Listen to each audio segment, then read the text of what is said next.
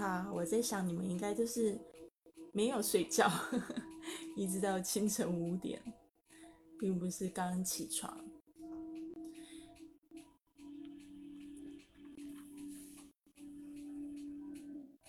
刚刚进直播间的朋友们，你们好！我没有想到，竟然有人可以熬夜熬到清晨五点。你们都是学这个罗志祥小猪吗？不是学，还是说你们都有一样的习惯？谢谢潮湿娱乐的这个烤肉。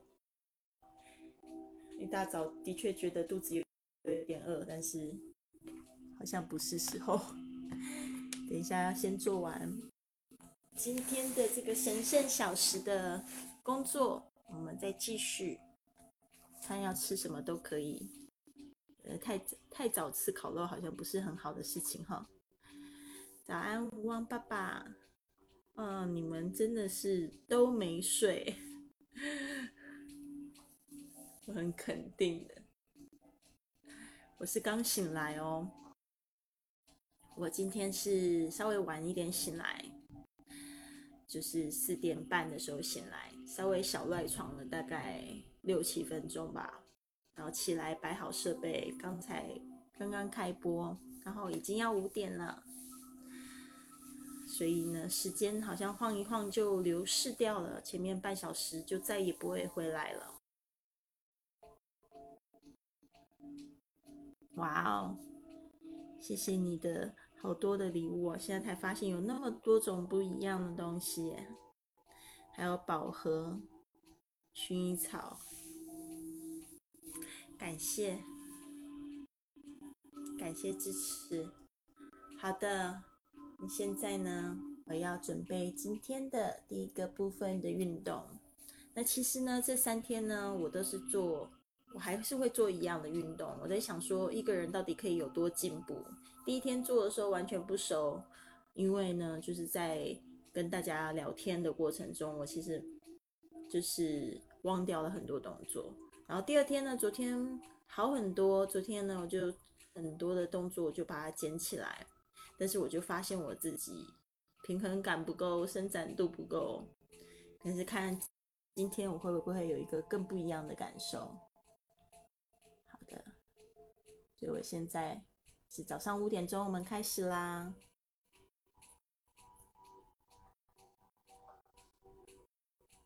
大家早上好啊！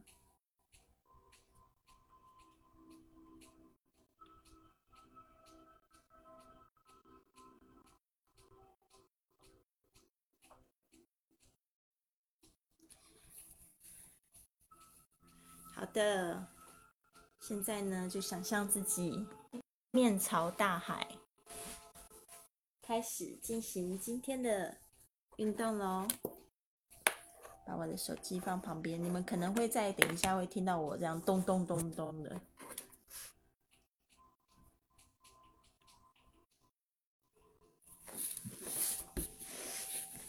我现在看的这个 YouTube 影片，它很棒哦，它就是在一个无人的沙滩上面做这个皮拉提斯。然后，所以我也想象跟他一起做。我最近的其实已经有好几个月，我左肩膀不是太不是太舒服，可是我一直都没去看。我应该要找个时间去看。最近在做这些运动的时候，一直在提醒我，因为一直在忽略它，其实不是一件很好的事情哈。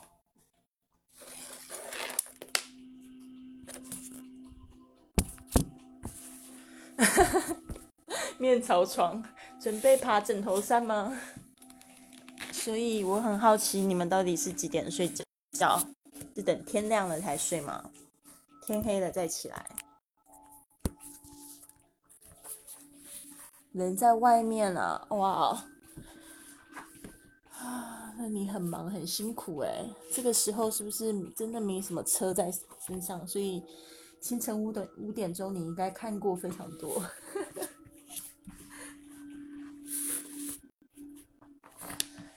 或许你未来五点钟就可以把它当做是也是一个你自己的神圣小时啊，所以这段时间就是只有给你自己。但是我可能感觉上你可能好像这个时候也还是挺忙的。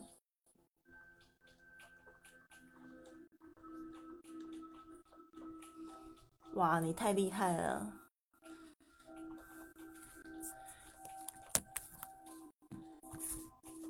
你太厉害了，不用九点半还要出门呢，真的是很了不起。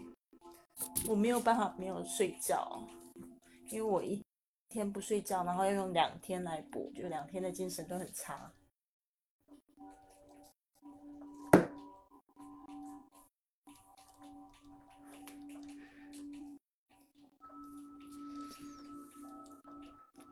哦，是哦。哎呦，我真的很好奇你们的生活哎。Y Y 是也都没有睡，还是说你就是起的比较早？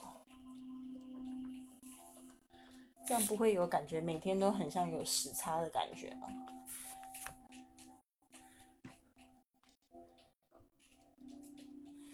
我有一些朋友，他们说他们做这个大夜班，我也觉得很佩佩服。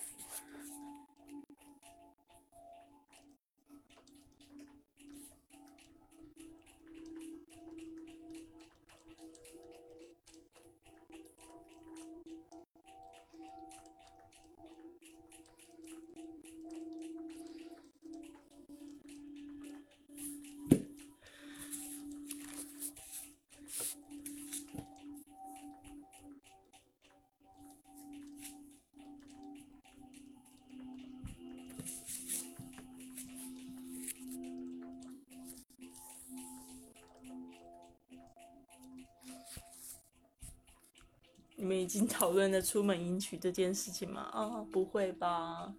你怎么可能会没人要？不要这样想，一定有你，因为一定有你的那个人在等你。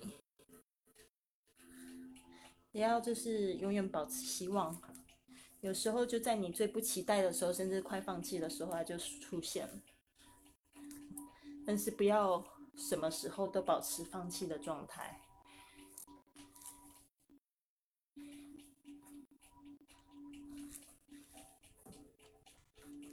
这个也是我自己告诉我自己。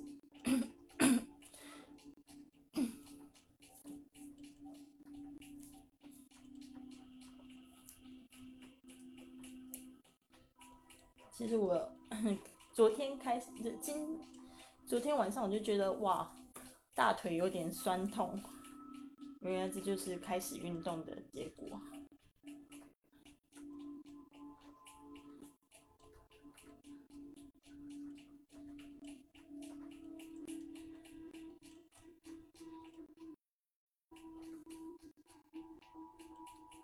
哦，原来是你特别起床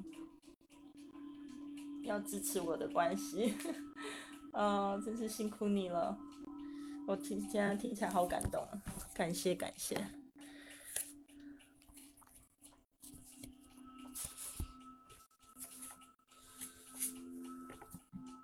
原来你们是平常两三点睡，并没有那么早起，都是来帮我应援的，是吗？太感动了。其实我是希望你们都大家都早睡一点啦。对啊，可能工作方面不允许吧。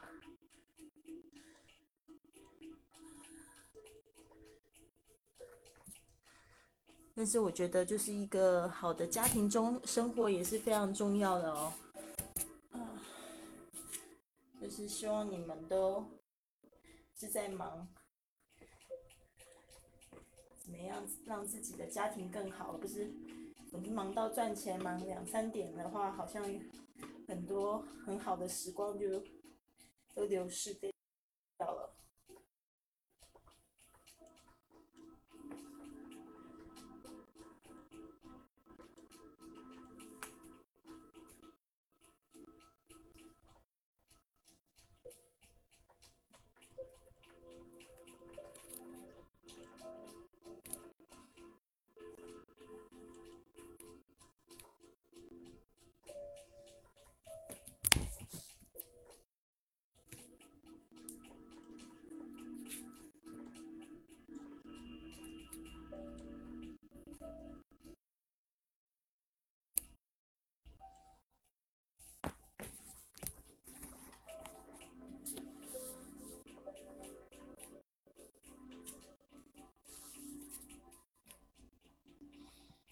哇，我现在觉得这个动作有点难呢，现在手手小手脚真的是不协调。我觉得像我这样不协调，如果到时候开视频直播的话，还得了？肯定被大家笑死，可能可能会变成一个非常娱乐性的节目，那也不错啊。可是很难说，就是在想想要看到那个就是做成心想事成的自己，或许坚持一段时间，我这个动作就不用看荧幕，我就都学会了，对吧？这个是最期待的。哇，我现在要下腰，没办法下腰，地地板离我好远呐。哎呀，要跳跳不出去，现在要做伏地挺身呢。哎呦，这个伏地挺身真的好难哦。可能对有些人来说很简单，但是我从来没有没有成功过，真的是太久没运动好，真的是有差。但是什么时候都不嫌晚，对吧？对啊，现在有自觉总比。以后变得不知不觉好，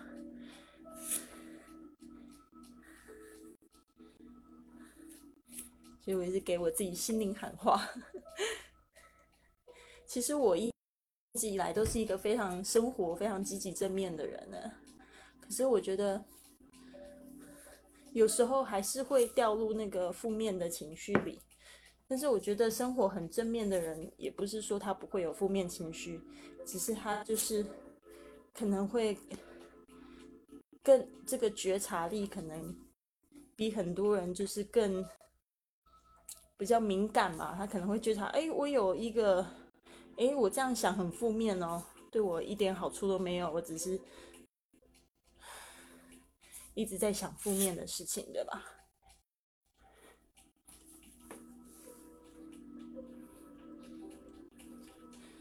所以呢，就会去想要去调整它。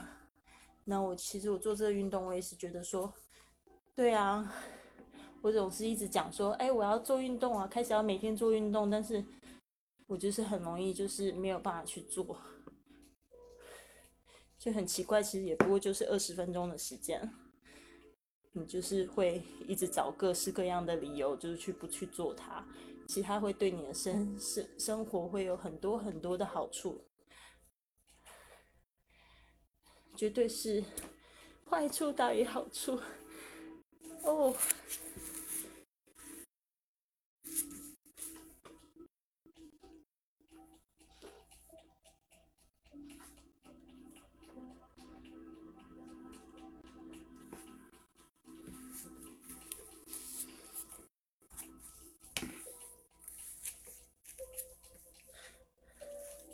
对我现在做的这个姿势，就让我的左肩膀感觉特别的疼，所以我这也是在提醒我应该要去找医生去看一下。我不知道为什么已经疼了三个月，我怎么都还没有去做一些事情。前一阵子我跟我朋友讲，我就朋友就说：“哎，那你怎么都没有去看呢？”我也觉得为什么没有去看，我以为它自然会好。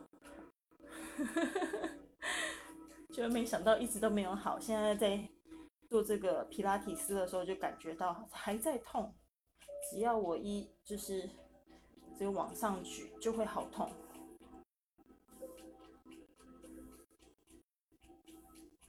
这就不是一件很好的事情。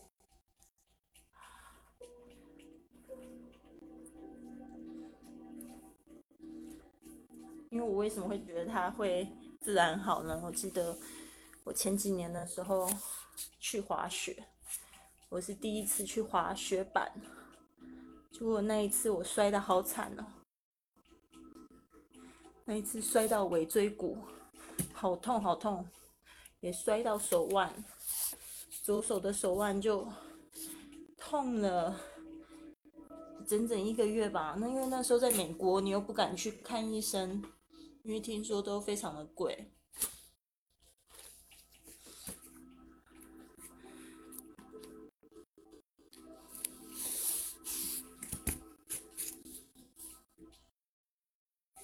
对啊，所以就让它好像自然好吧。手腕大概是真的两个月之后，才突然觉得哎没有事了。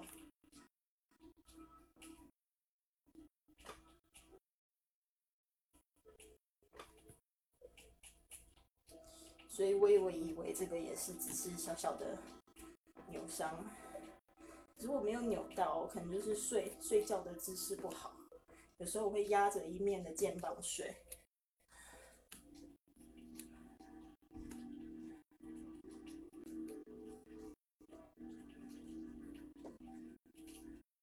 现在我这边的天渐渐亮了。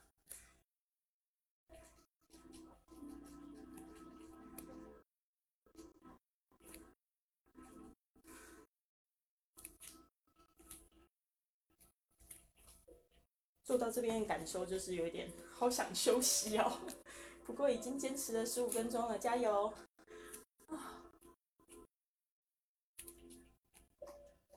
哇，真的伸展有伸展到的感觉，酸酸的，真是非常好。这种伸展感觉其实真的非常好。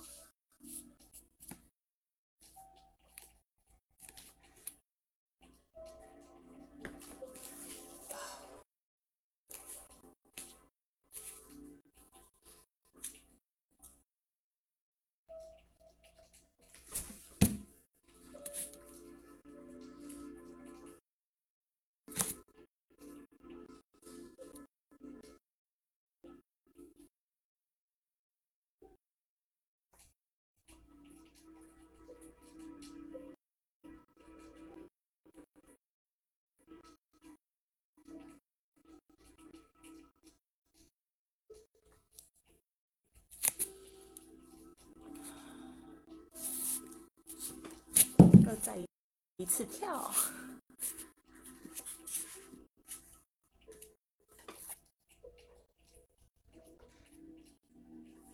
又跳回来，哇！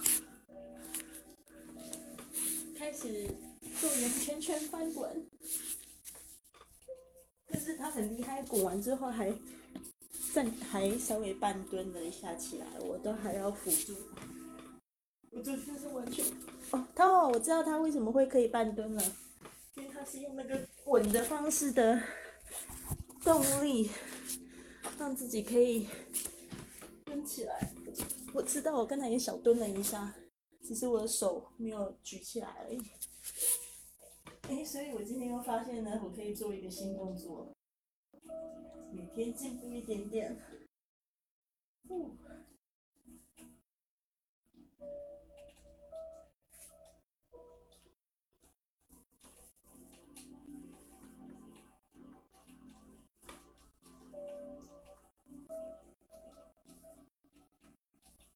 开始在练腿，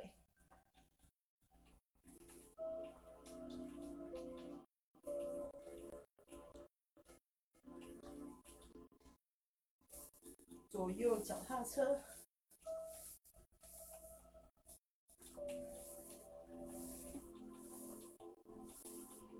我觉得他这个视频拍的真好，因为各个角度都有捕捉到，肯定是有一个团队吧。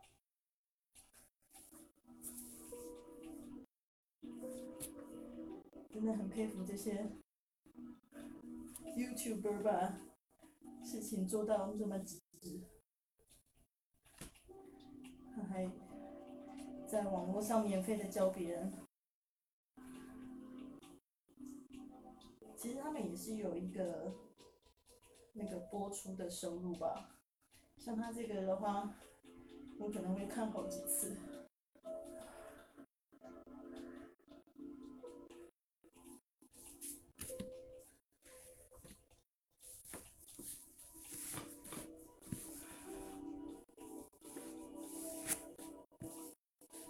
你流汗了，流好多。我的动作都做一半而已。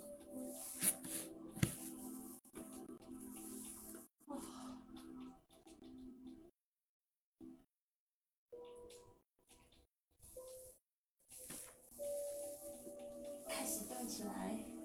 其实这个时候你可以选择在在直播间的朋友可以也选择动起来。其实你只要做深蹲啊、伏地挺身啊、仰卧起坐啊，这些都是非常好、快速可以让你的这个，嗯，快速可以让你就是有。这要怎么说啊？就是让你的这个心跳加快的一种方式。那只有心跳加快会加加速你的身体的这个动作。哎，我都不知道要用中文做这些事情。不过已经快要到最后的部分了。谢谢小妹送的玫瑰。啊，面朝大海。差不多要继续了，哦！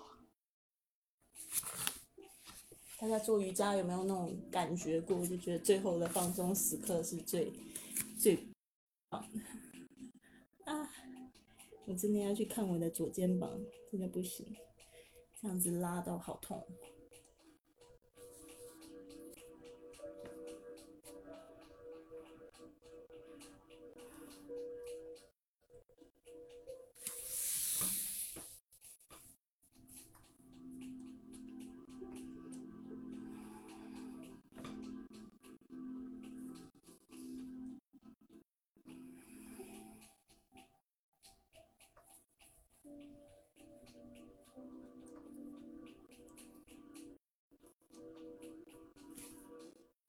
Namaste。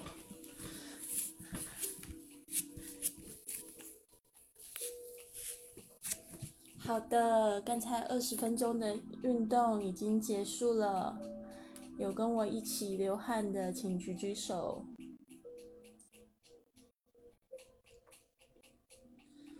我现在要开始进行我们第三天的一个这个丰盛的冥想。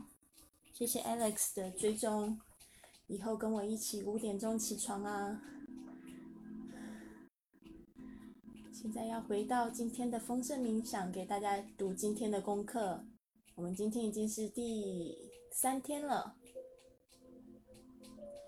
嗯，第一天、第二天的东功课大家还记得吗？可能第一次做这个不是很习惯，没有完成功课也没有关系。未来呢，我们慢慢的越来越好。嗯，第一天的功课是写出五十个影响你的人。第二个功课是写出你所有的债务跟花费，写出一个你金金钱的流向。那我们今天呢要做这个丰盛冥想 Day Three。谢谢 Alex 送我的直升飞机，可以发发动态，可以用想象的，完全用想象的。好啊，可是这个动态是要发短视频对吧？好啊，谢谢你的建议，我觉得你们的建议会让我越来越好，因为看不到人没错，完全用想象，看到人可能就看不下去了，会不会？电台就是有一种神秘感啊，但是我的确现在是流汗了。OK，好的，我们现在进行这个丰盛冥想 Day Three，欢迎展开第三天，Welcome to our third day。功课，在你的笔记本上面画钞票、支票、股票、债券、钱币和各种支付的方式，画出足够的金钱，可以抵消你昨天写下的所有债务和开销。你拥有完全的自由。可以创造并画出解决方案。我们画画是为了要让你能支付宇宙中你需要的一切。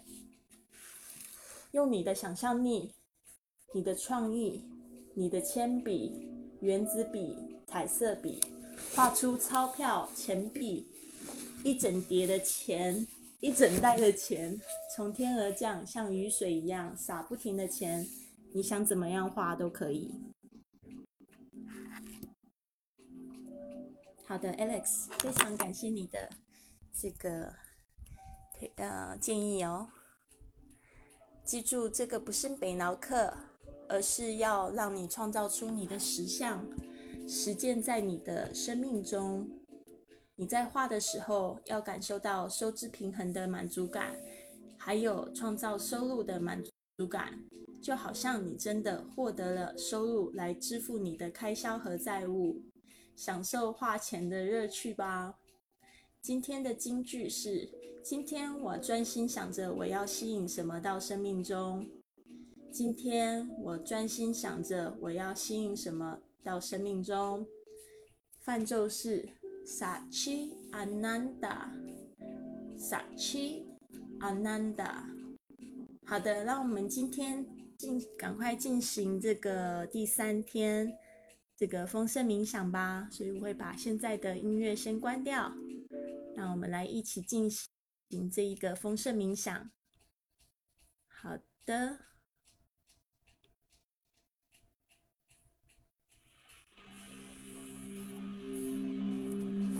欢迎来到第三天。真实是什么？我们能够用感官体验到的才算真实吗？还是说，真实不只是如此，比我们的感官体验更深奥？现在我们来想一想，你目前坐的这张椅子，在被创造出来之前，它在哪里呢？小孩来到这个世界之前，在哪里呢？我们看不到或摸不到的东西，不代表它就不存在。其实，我们看不到或摸不到，只代表我们此刻没有办法在这个三维的世界里体验到这东西。同样的道理也可以应用在丰盛的理解上：无限的爱，无限的喜悦，无穷的活力与健康。或是更多财富与物质财产，你现在这一刻没办法体验到你心之所望，不代表这东西不为你存在。我们主要生活在物质界，其中包含了一切有形体、有本质的万物，我们通常称为物质。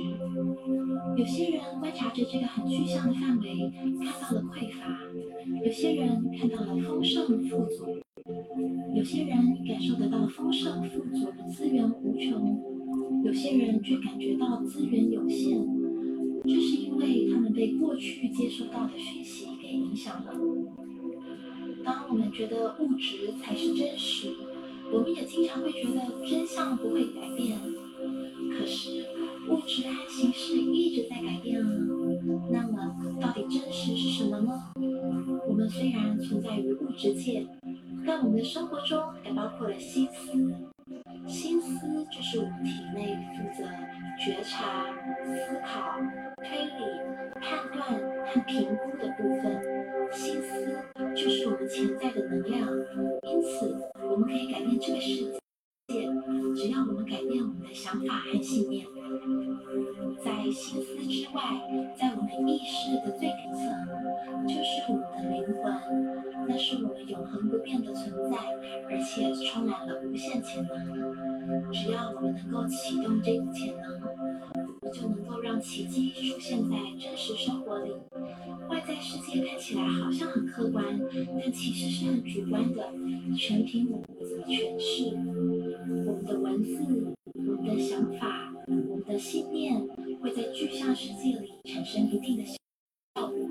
所以，丰盛不是反映出外在的资源，而是来自我们的内心，来自我们的想法、目标、注意力和期望。你是一个拥有强大创造力的个体，你可以改变你的认知、你的思维、你的实相。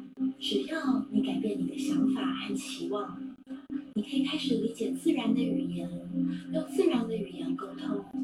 你可以开始掌握无穷无尽的能量流、资讯流、智慧流，接受宇宙大方的给予，那是你与生俱来的权利。我们在准备进行之前，先来想想今天的重点。今天我专心想着我要吸引什么到我的生命中今天我专心想着我要吸引什么到我的生命中那我们现在就开始吧请你找个舒服的姿势把双手放在大腿上闭上眼睛。接下来的几分钟你不必回应外在的需求。只要关心你自己。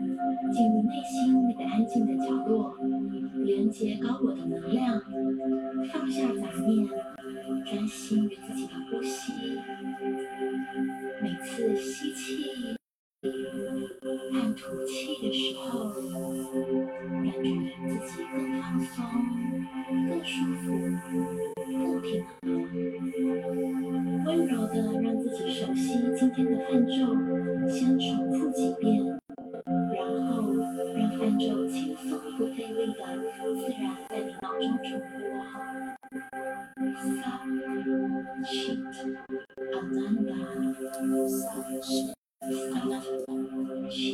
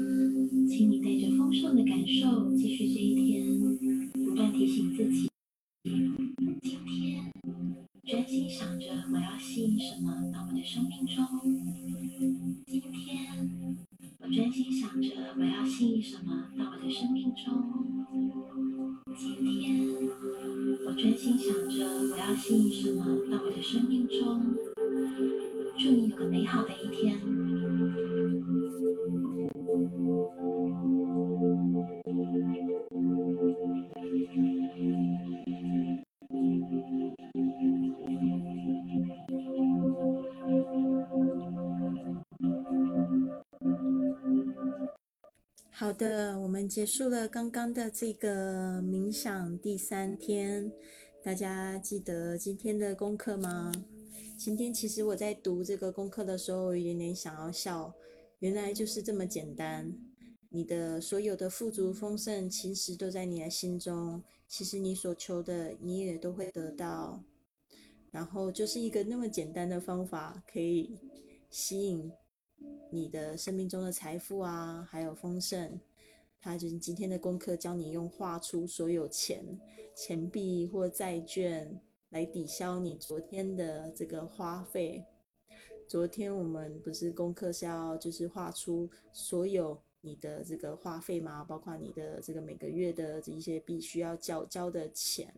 今天呢，你可以用这样子简单的方式，幻想他们都已经被抵消掉了，花出足够的钱。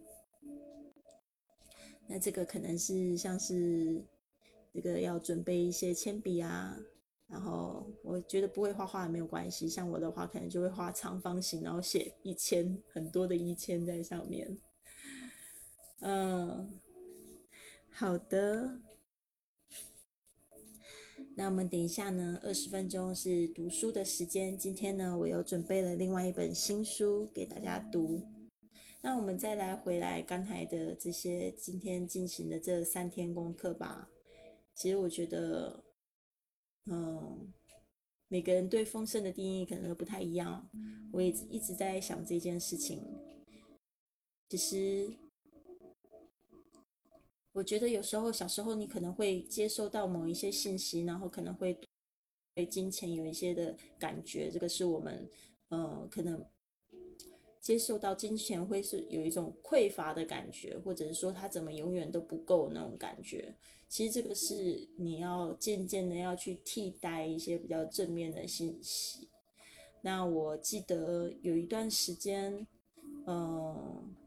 就是我会有那种，就是好像金钱很匮乏的感觉，我就觉得说怎么会这样？对啊，本来一一一切都还蛮好的，但是呢，就是会有一种那种感觉，好像钱不够用用啊，我的下个月的房租会不会缴不起？那一段时间是去年大概是夏天的时候，八九月的时候，我人在巴塞罗那，然后我认识了一个法国女生，那法国女生。也蛮突然的，她是在我的，就是因为我在那边有开一些聚会，然后她来到我家，然后我们就一拍即合，嗯，对，然后呢，他人非常的好，哦，他就后来我们就是一直有沟在沟通，他就说他想要跟我学怎么样子做这个线上广播，因为他已经有一个网站，但是他觉得这个线上广播很有意思。他想要把它添进他的这个网站里，然后，但是他说他可不可以跟我用交换的形式，因为他可以帮助我，呃，可以给我进行一场催眠。哇，那时候觉得这个概念好新奇啊！他要用催眠跟我换我的课程，我在想说，哎，也好，刚好最近有一个这样子的想法。看看他是不是可以帮助我，所以呢，那一次催眠的感觉真的是很很有趣。我也不知道为什么，我好像还真的容易被催眠了。他就来到我家，然后帮我，就是我就坐在沙发上。我记得很深刻的是，呃，其中里面有就是有重复这一个活动，就是一直让我去找寻。就是在我生命中我出现跟钱呃有关的一些画面，呃，怎么导致今天我的信念，他让我回去想，然后果真就是一直找到了，就是比如说小时候啊，呃，就是有比如说最小的时候，就是突然家里要搬家，因为嗯妈妈没有付房租。然后那时候爸爸又突然好像工作上失利，真的我们就是绕跑哎，连夜搬家哦，搬去了朋友的这个家。那时候我们人在台北三重，然后一下子就搬到这个基隆的一个小渔村里。然后想说，到底是发生什么事？我不知道，但是就是很印象知道爸爸妈妈在吵架，在吵钱的事情。所以这个对于丰盛真的是。是一种要学的功课吧，所以我回去把那个揪，那那那一个点揪出来，就知道为什么我现在会有这个信念，就是我会一直有那种很担心我缴不起下个房下个月房租的信念，就是因为我不想要再回到那个那个时候，就是那那个时候我们必须要做这么大牺牲，离开我所有的朋友。然后呢，要到一个完全陌生的反环境。那个时候我其实我才六岁七岁吧，小学一年级。但是我也不是，我也不后悔那一个体验。其实讲到那个搬到基隆的小渔村，我一直都还蛮怀念那个渔村的生活。所以它也导致了我另外一个一个想法，就是我希望我未来可以住在小渔村里。就是我为什么会去西班牙的原因，就是因为我想要去小渔村里过着那个简单的生活，非常有意思。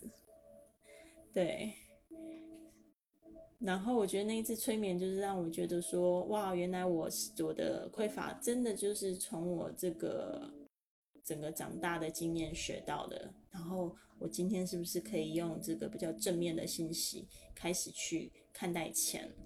所以呢？最近我也想到这个催眠，然后呢，他那个时候其实还制作了一个大概十五分钟的一个，也是关于冥想的，跟金钱有关的冥想，让我睡觉的时候听。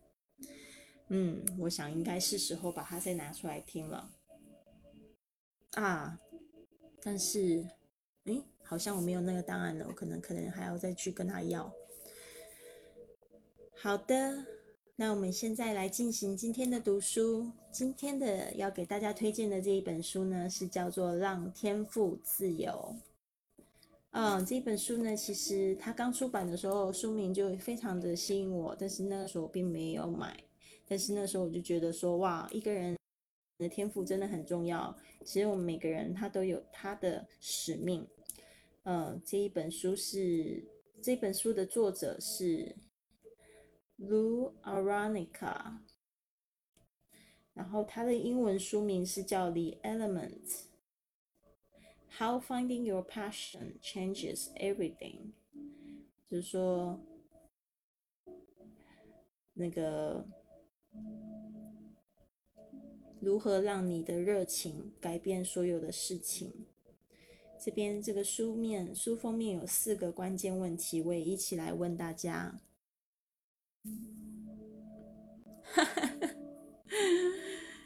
嗯，不是天赋，不是你说的那个天赋。我这边这一个小时是没有宗教的概念啦，没有牵扯牵呃没有这个牵扯任何的宗教。天赋是这个 talent，就是你的，就是那个赋赋予的赋嘛，上天赋予你的那个职能。好的，四个关键问题决定你是否活出自己。比如说天资，什么是你真正的力量所在？热情，哪件事让你永远充满活力？你的想象力真的很强。对啊，可能肚子饿了。然后哪件事情让你充满活力？就是你的热情。态度，那你是让际遇左右生命，还是用态度创造运气？机会，如何为你的热情找到实践的管道？这边又讲了一句，可能是老生常谈吧，就是我也常常跟我的朋友鼓励说，我们每一个人任何时候只要愿意都可以做到，让天赋自由。好的，所以呢，我现在呢就来读。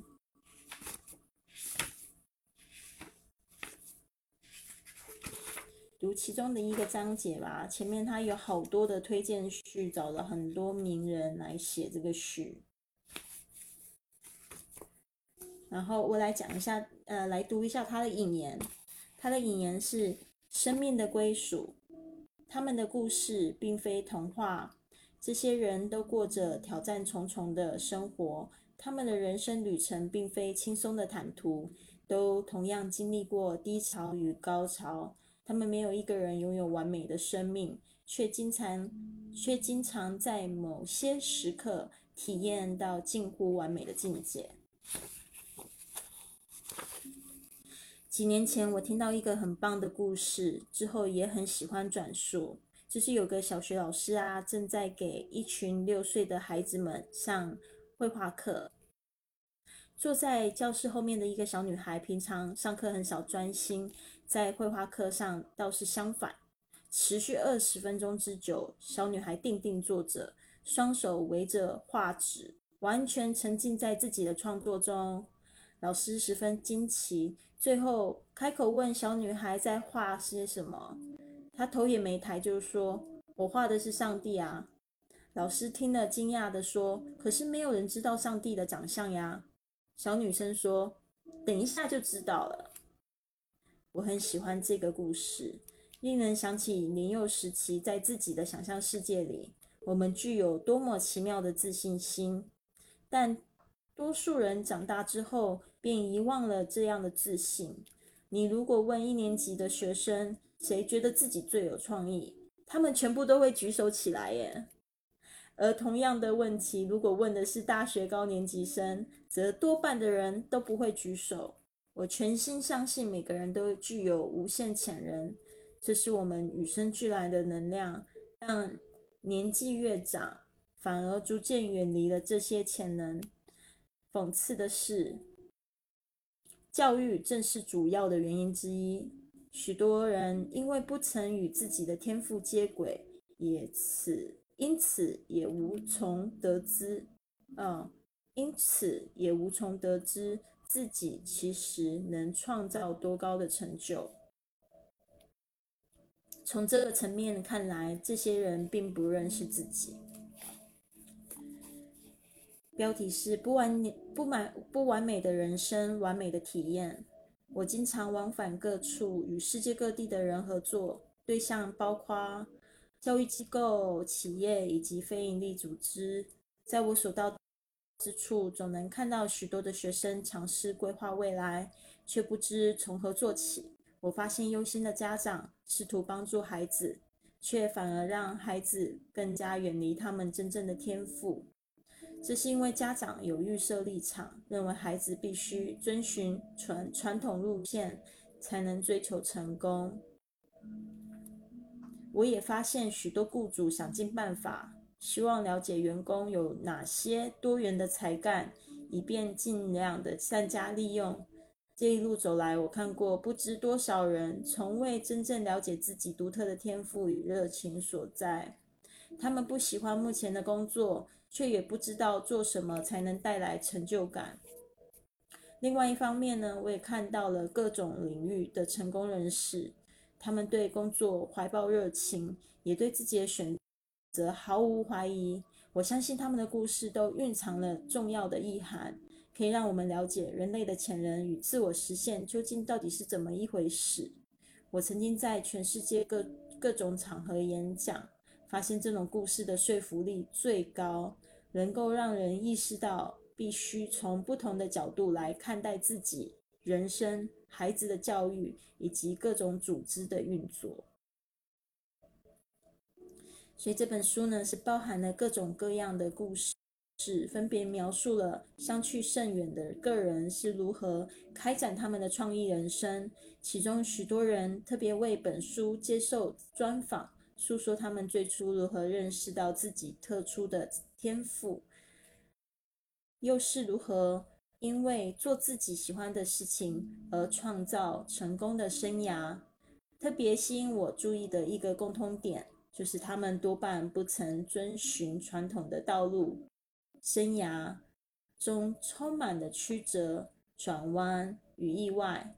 这些受访者都表示，过去并不曾如此剖析访谈内容所揭露的理念与经验。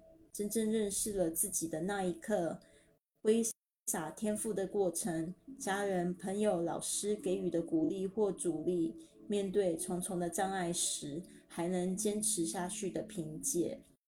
他们的故事并非童话，这些人都过着挑战重重重的生活，他们的人生旅途也并非轻松的坦途，都同样经历过低潮与高潮。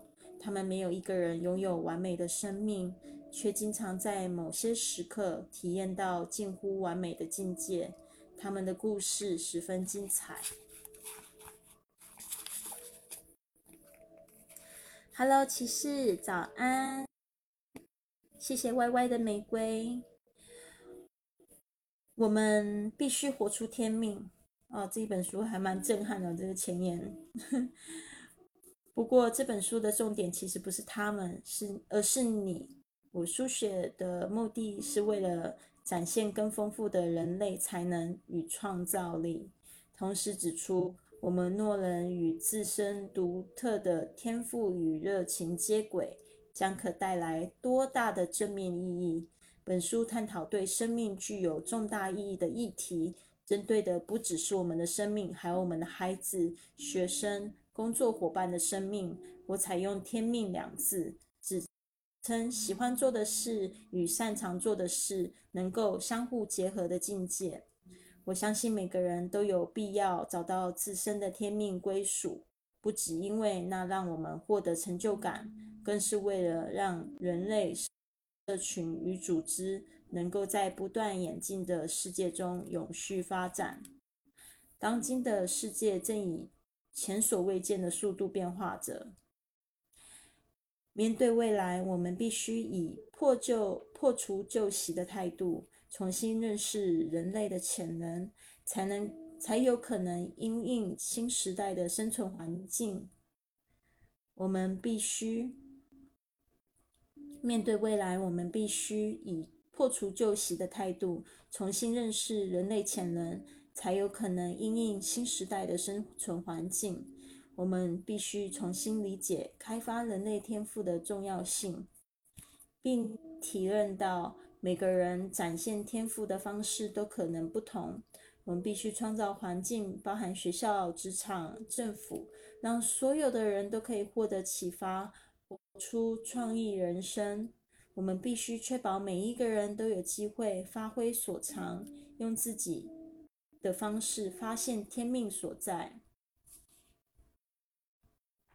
哇哦，我真的觉得好开心哦！终于打开了这本书，没想到有人那么热情的想要帮大家发现出你的天命呢。现在在线的朋友们，你们知道自己的天命是什么吗？知道自己的天赋还有才能在哪里吗？嗯，讲到这边，我也想要就是分享一个昨天，嗯的一个听众，他加上了我的微信，然后他跟我说的一段话，我觉得有时候很好玩，其实就是从别人的眼中，然后看到了自己。嗯，他跟我说，那个 Lily，你现在做的方式就非常的棒，因为你现在是结合大家来学英语，然后又去旅行这样子的方式。来帮助大家更好的了解，就是你正在做的事情。对，因为我的我这辈子发现我最有最能坚持的这两件事，可能有一些新朋友还不认识我，就是我非常喜欢英文，但是现在我有一点点怀疑，现在其实我的大部分的热情是专注在旅行。就是说我非常非常的热爱，就是旅行这件事情。就是过去的四十，呃，过去的五年，我已经去了四十个国家。我发现，哎，怎么会这件事情没有让我觉得很累？四十个国家不是说每一个国家就待几天，而是就是说一个国国家我甚至待了几年，然后又从那个地方去了很多不同的地方，然后就觉得很好。包括我昨天还一直在想说，哎，我好想好想再去冰岛。昨天我有一个感觉，就是我很想要再去冰岛，所以我已经开始在找冰岛去冰岛的机票啊，还有去冰岛那边的一些活动啊、住宿。我就觉得我好想要去那边啊，但是我就发现，哎，我现在生活就是会好像又把自己框住。比如说，我在这边有自己的这个，已经有自己的房子，然后还就是你。你要你要走，好像就觉得说，哎，我好像离开这个地方了，那到时候要谁来帮我看我的房间呢，还是怎么样？我就会觉得说，哎，怎么办？怎么办？只是你要又又要就是打破一些头脑的限制吧。我觉得这个是非常非常的重要的。对啊，但是我的热爱还是旅行。我也不想要当就是无可瓜牛，一直在旅行的路上。如果说有这个有一个家可以回也蛮不错。但是我常常就是幻想自己到那个地方就去好久，或许就碰到一个人，然后就结婚就生小孩，就会有这种感觉。呃，其实这件事也真实的发生在我身上。对啊，不后悔。现在就觉得想起来就觉得没有什么事情是好后悔的。那时候觉得说，哎，有一点可惜。呃，就是最后还是画下了句点，因为觉得好像未来没有办法继续走在一起。但现在回想也觉得不后悔。昨天也蛮妙的。昨天，嗯，其实我已经没有这个，就是我我已经没有这个前夫的联系方式。但是昨天我很意外的发现了他跟他，就是我完全没有去要去找，但是他就是。真的出现在我的荧幕上，我就看到了他跟他现在女儿的照片，然后我看到我好感动哦，我很感动，我就是一直说 congratulations，congratulations，我就说我就一直讲，我就一直讲恭喜恭喜恭喜 congratulations，因为我我那时候就觉得哇，他女儿好可爱啊，长得不像他。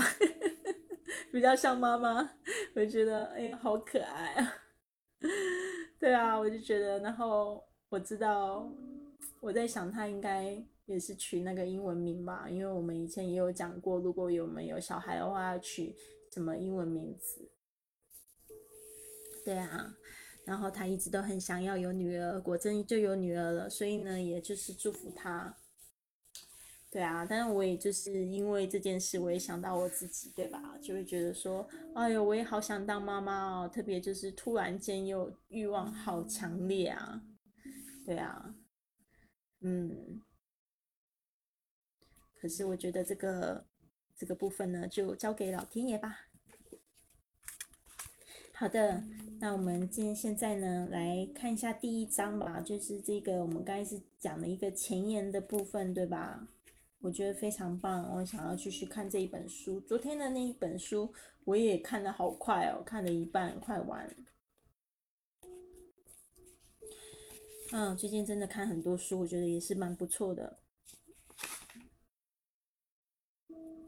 第一章是找出天赋与热情，所有人都身怀独特的天赋与热情，能够驱使我们创造超乎想象的成就。一旦你意识到了这点，一切都将因而改变。你必须及早发现被你视为玩乐的工作。哦，你必须及早发现被你视为玩乐的工作，绝对不要低估及早领悟的重要性。平庸之人也因此转变为快乐斗士。吉利安才八岁，前途已经出现了危机。他的功课一塌糊涂，起码在学校老师的眼中是如此。他老是迟交作业，笔迹潦草，考试成绩也差。不仅如此，他还经常影响课堂的进行，不是动来动去发出噪音，就是猛盯着窗外看。老师被迫暂停教课，把吉利安的注意力拉回来，但他却又开始干扰身边的小朋友。吉利安。自己倒是一点也不在意。他早习惯被大人纠正，也丝毫不认为自己是问题儿童。但校方却十分的忧心。等到学校发函给家长的时候，事态才开始显得严重。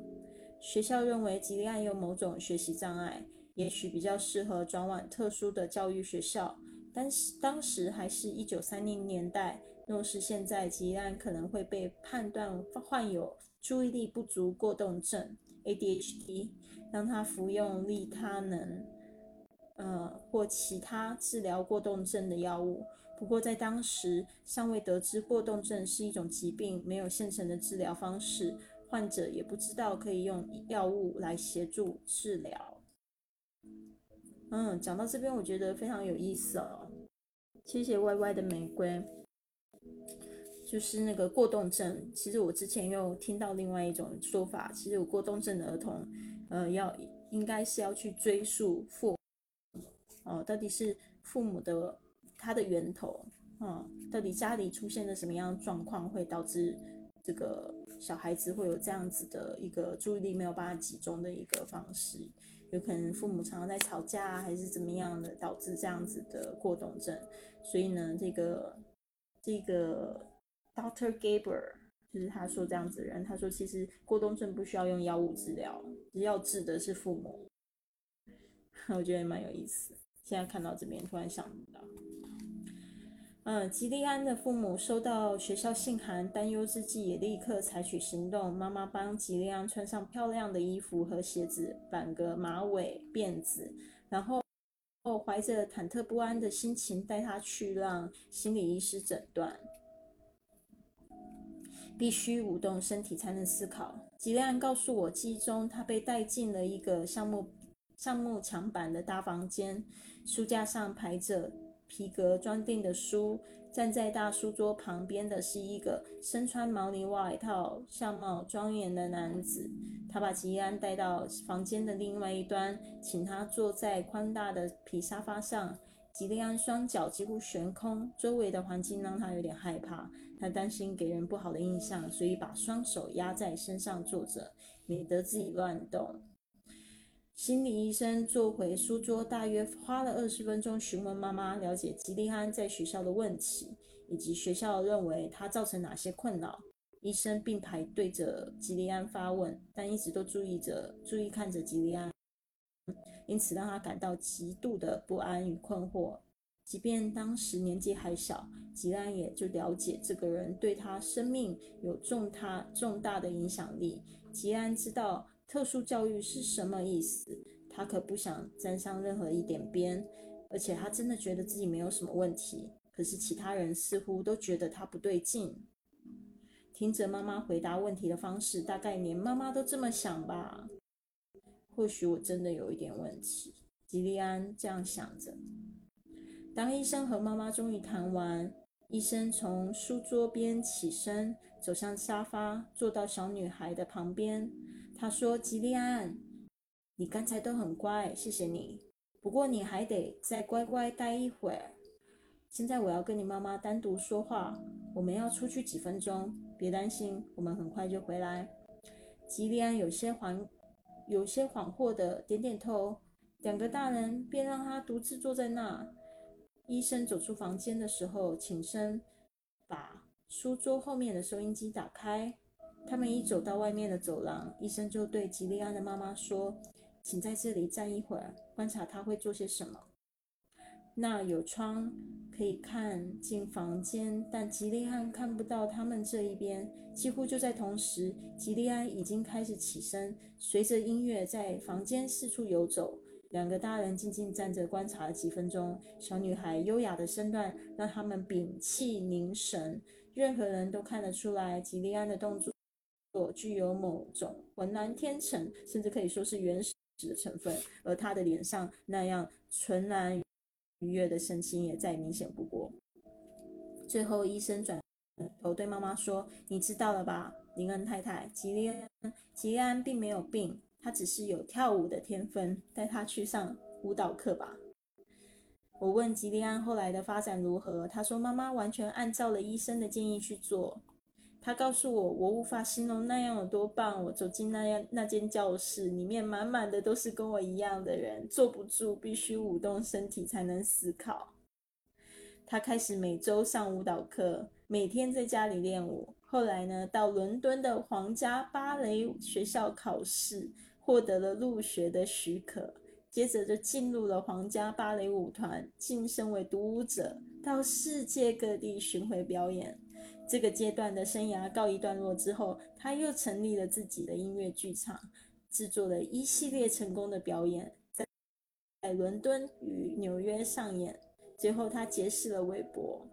呃，并和他合力创造了几出史上最成功的音乐剧，包括《猫与歌剧魅影》。哇，讲到这边，我的 鸡皮疙瘩竟然起来了。哦，没想到，大家有没有听到这个故事？有没有听完整啊？就是说，这个吉安他是一个小时候差点被认为是问题儿童的人呢，甚至在现在我们可能会以为他有过动症的儿童，他其实就是写这个。呃，合就是不是写，就是说，嗯，合作创创造出这个猫的音乐剧，还有歌剧魅影音乐剧的那个人，哇，好神奇啊！前途曾经充满危机的小女孩吉利安，最后成为享誉全球的吉利安·林恩哦，Gillian Lin。他是极负盛名的当代编舞家哦，他就是编舞家，曾为无数人带来欢乐。他也为自己累积了财富，这都是因为某个人看进了他心灵深处。某个人曾经见过跟他一样的孩子，并且懂得解读其中的意义。如果我换成其他人，或许就会让他吃药，要求他不要乱动。但是吉利安根本不是问题儿童，也不需要转到特殊的学校，他只是需要展现真正的自我。哇哦，这个故事真的是蛮蛮有意思的，让我的这个 立刻起鸡皮疙瘩。啊，好的，我们已经。已经共处了一个小时，我们刚才一起运动，一起做了一个冥想，然后又一起读了这二十分钟的读书。我不知道说你每天有没有办法读三十分钟的书呢？就是有时候会给你很多很多惊奇哦。就是说现在我们没有办法在行万里路的方式，其实也是可以啦。现在可以在在国内开始旅行，对吧？但是。这个读万卷书还是挺好的，像我我爸爸他也是很神奇，他是他是律师，但是他他自己没有去考试，他就是突然有一段时间把所有的他感兴趣的书他都读了很透，然后说就是那个时候启发他，然后开始现在就是写作写的很厉害，可以也就是引引这个引经据典。这个是叫做什么？反正他就是可以引用很多的书，我就觉得很厉害。我也是非常喜欢看书，很好，谢谢大家今天的这个陪伴。那我们就要准备下线啦。啊，今天想好要吃什么样的早餐吗？嗯，我最近都是吃一样的早餐，我特别喜欢吃饭团。然后呢，昨天我就去吃了饭团，那饭团里面还有咸鸭蛋，特别好吃。然后就跟这个阿姨聊天，才发现我都没有在关注新闻，因为就阿姨告诉我说什么那个有一个什么三千元的券哦，然后才知道说有这件事情，是要花花呃消费一千元啊三千元，对不对？觉得挺有意思。然后我就在这边那边跟大家讨论，我就说这个是要为了要促进经济、经济跟买气，然后做了一样这样的事情。好啦，我准备要去吃早餐啦，谢谢今天大家的捧场，别忘了就是追踪我，我们每天早上呢五点会在这边直播。